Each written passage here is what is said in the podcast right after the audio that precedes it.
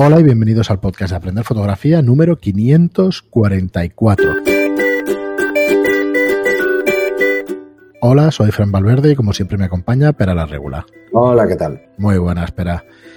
Pues ya estamos aquí en un programa más de Aprender Fotografía, viernes 5 de junio y hoy traemos a Tim Laman, ya sabéis, en esta serie de fotógrafos.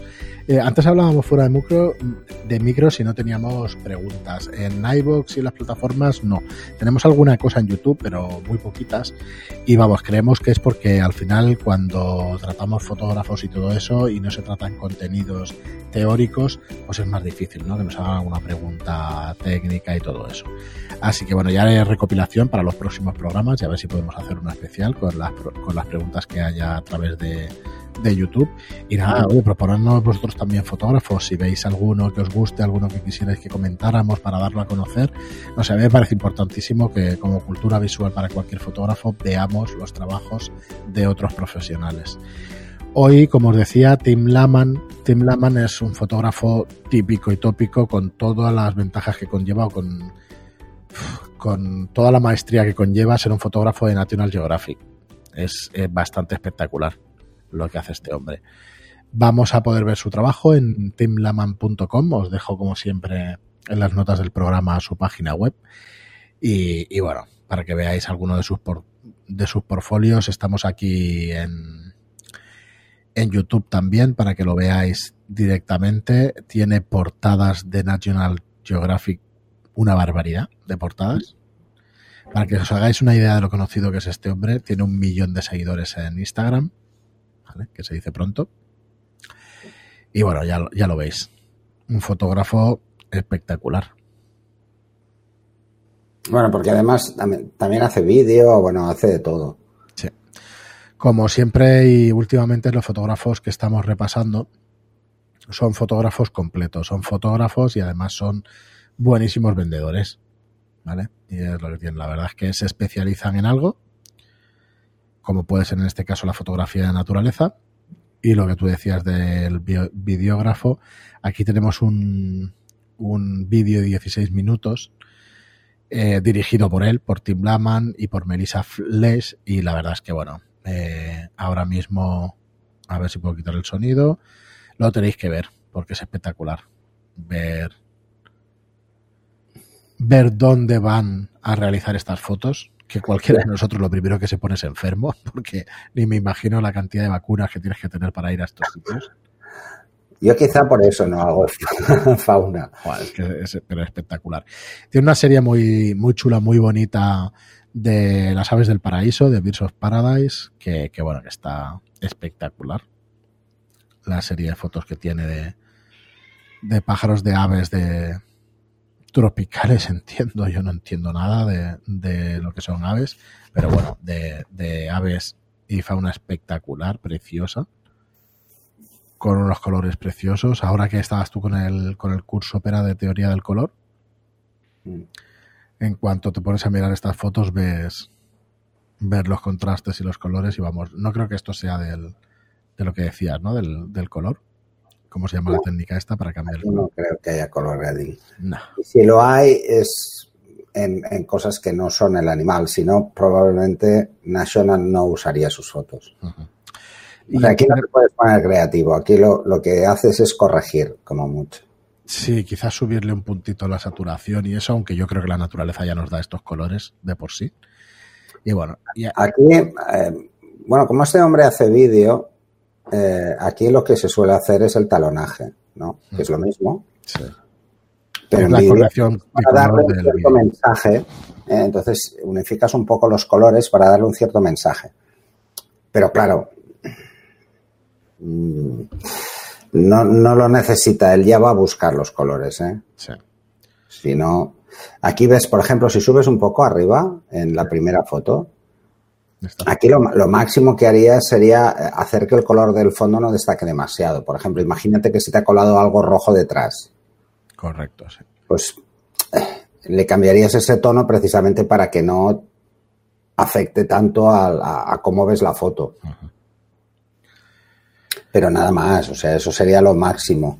Sí, esto es una galería de fotos clásicas que llama él Galería Clásico, pero vamos, siendo así. Buah, menuda foto denuncia bruta. Con un clip. Sí, un pájaro.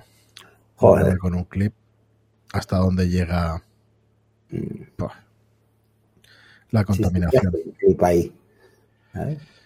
Sí, una, una barbaridad. Entonces, ¿qué tiene en su web también? Tiene tienda. Le podéis comprar Tilaman, eh, Tim Laman Fine Art. Le podéis comprar sus fotografías con marco directamente con sus con sus descuentos, sus historias. La verdad es que esto es, eh, son fotografías preciosas para cualquier comedor y para cualquier sitio, ¿vale? bestseller y mira, para una curiosidad, para que veáis a qué precio puede, puede vender alguna de las fotos, a 175 dólares, son reproducciones de sus fotos, 150, que me parece un precio más que correcto, ¿eh? por el, por, si te la das, si te las envía con calidad de impresión, a mí la verdad es que me parece un precio correctísimo. Vamos, ni me imagino lo que ha costado hacer, hacer estas fotos. Pero bueno, que veáis que se puede. A ver, eh, ojo, mm, Tela, ¿eh? Porque no, no, a ver, a 36 por 24. Bueno, no son muy grandes. ¿no? La foto son 650 euros, ¿eh? Dólares. Vale, porque estaba viendo los precios de fuera, ¿no? Cuando entras a verlo. Estaba viendo los precios de 15 por 10, que es algo minúsculo. Baratas no son, pero bueno, papel lustre, fotográfico. Y luego, pues, el tamaño más grande que les está vendiendo es 36 por 24, al menos en la que yo he entrado. Y luego, bueno, depende de si la quieres con, con soporte o en un soporte de FOAM o no. Esto os explico. Tiene tal cantidad de visitas en su web y tiene tantísimo, tantísimo éxito que se puede permitir en hacer esto. No, no hay más. Mira, aquí tenemos su Instagram, 1063 publicaciones, fotos, un millón de seguidores, sigue a 209 personas y bueno, para que os hagáis una idea, pues sus clientes son Nat Geo, BBC, Netflix y bueno, y, demás. Así que imaginaos, aquí pone sus trabajos de portada, sus trabajos a veces de Hyde y, y de cómo trabaja él. Y bueno, y sus mejores fotos, realmente las más impactantes, que de hecho son las que tiene para, imprimir en su web. Muchísima foto de, pajareo. Con esto disfrutarás, José, porque, porque hay foto aquí espectacular. La verdad es que no sé cómo se consigue llegar a un millón de seguidores, por muy buenos que sean tus fotos. Imagino que eso en prensa generalista y todo esto, que al final es lo que hace que, que tengas una exposición pública superior. Como, como el otro fotógrafo con cámara Red One y con ópticas Canon montadas de, directamente de, 30, de, eh, de 35 milímetros montadas. Bueno, eso que comentábamos en otro programa, ¿no? De, la ventaja de, estos sistemas de grabación de vídeo. Sí. Es que por mucho que nos parezcan aparatosas, no tienen nada que ver con una, con una cámara de las grandes. Así que bueno, si queréis echarle un vistazo, aquí tenéis toda su galería en Instagram para verla. Y bueno, si, si tienes que seguir a, gente buena, pues este es uno de ellos. Este fotógrafo es uno de ellos. Es muy recomendable para que saquen ideas todos los fotógrafos de fauna. Fijaos que aunque veamos el mismo tipo de fotografía, que es de naturaleza, fauna y todo eso, no tiene nada que ver con el anterior. Nada. No, no, nada que ver.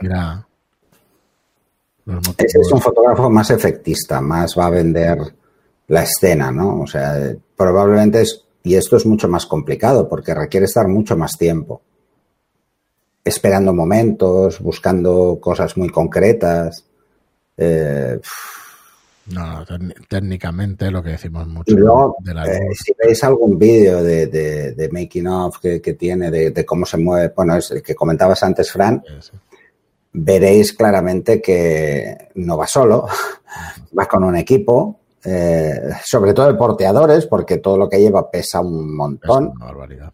Y, aparte de eso, es que, claro, meterse solo en la jungla o meterse solo en eh, aquí, por ejemplo, en Tanzania, pues como que no es muy recomendable. Así que va con un equipo y todo eso mm, cuesta bastante dinero en, total, ¿eh? aparte del equipo que lleva, que es, que es un pastizal. Porque antes lo he visto, que tenía montados en una barca, tenía montadas dos, eh, uno de X Mark 2 o Mark 3, una con un 600 y la otra con, con un 500, ¿sabes? O sea que... Bueno, este tipo de fotógrafo que no va al sitio para después vender el reportaje, este sí va financiado, 100% seguro, va financiado y, y bueno, ahí se desplaza. Bueno, eso, eso ha cambiado mucho, pero, pero es probable que este ya lleve ya lleve, o sea, ya tenga un, un, plan de trabajo aceptado y, y pagado. Sí, sí, un respaldo detrás, eh, 100% seguro.